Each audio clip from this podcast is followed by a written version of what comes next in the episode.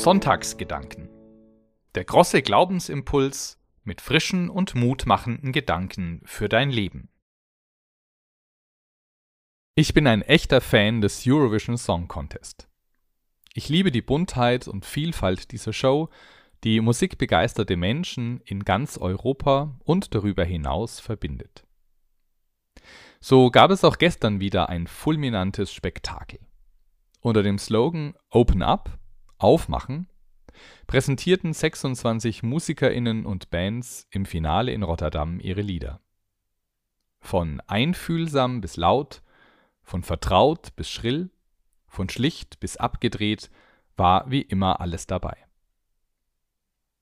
Wie wichtig der Song Contest gerade in dieser Pandemiezeit ist, brauche ich wohl nicht extra erwähnen. So kann es also sein, wenn wir wieder aufmachen, in Europa und in der Welt. Drei Stunden konnte man davon träumen und auch manche Sorgen vergessen.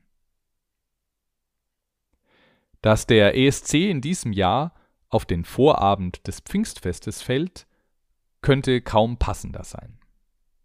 Nicht nur, dass Pfingsten uns auch zuruft, Open up, aufmachen, schließlich wird da eine sich immer noch einschließende Jüngerinnenschar vom Geist Gottes herausgeführt aus der Enge ihrer Angst.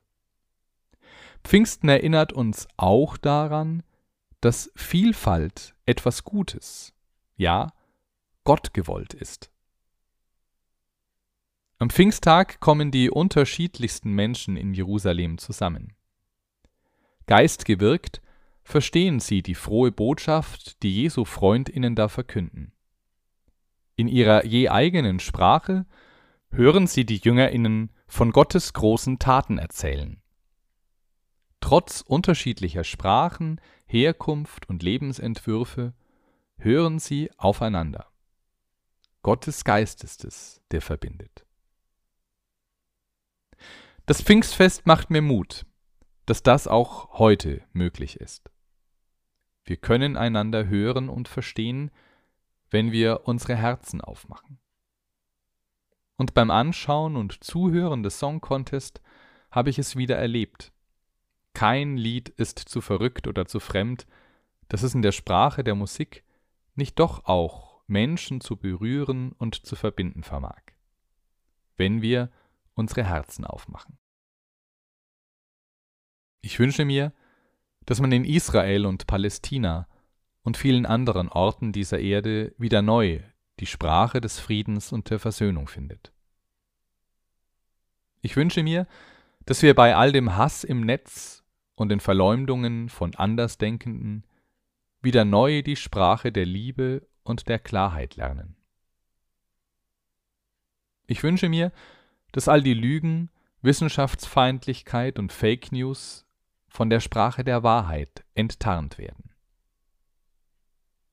Ich wünsche mir, dass eine Sprache des echten Mitleids und des Trostes die Leidenden und die Kranken aufrichtet.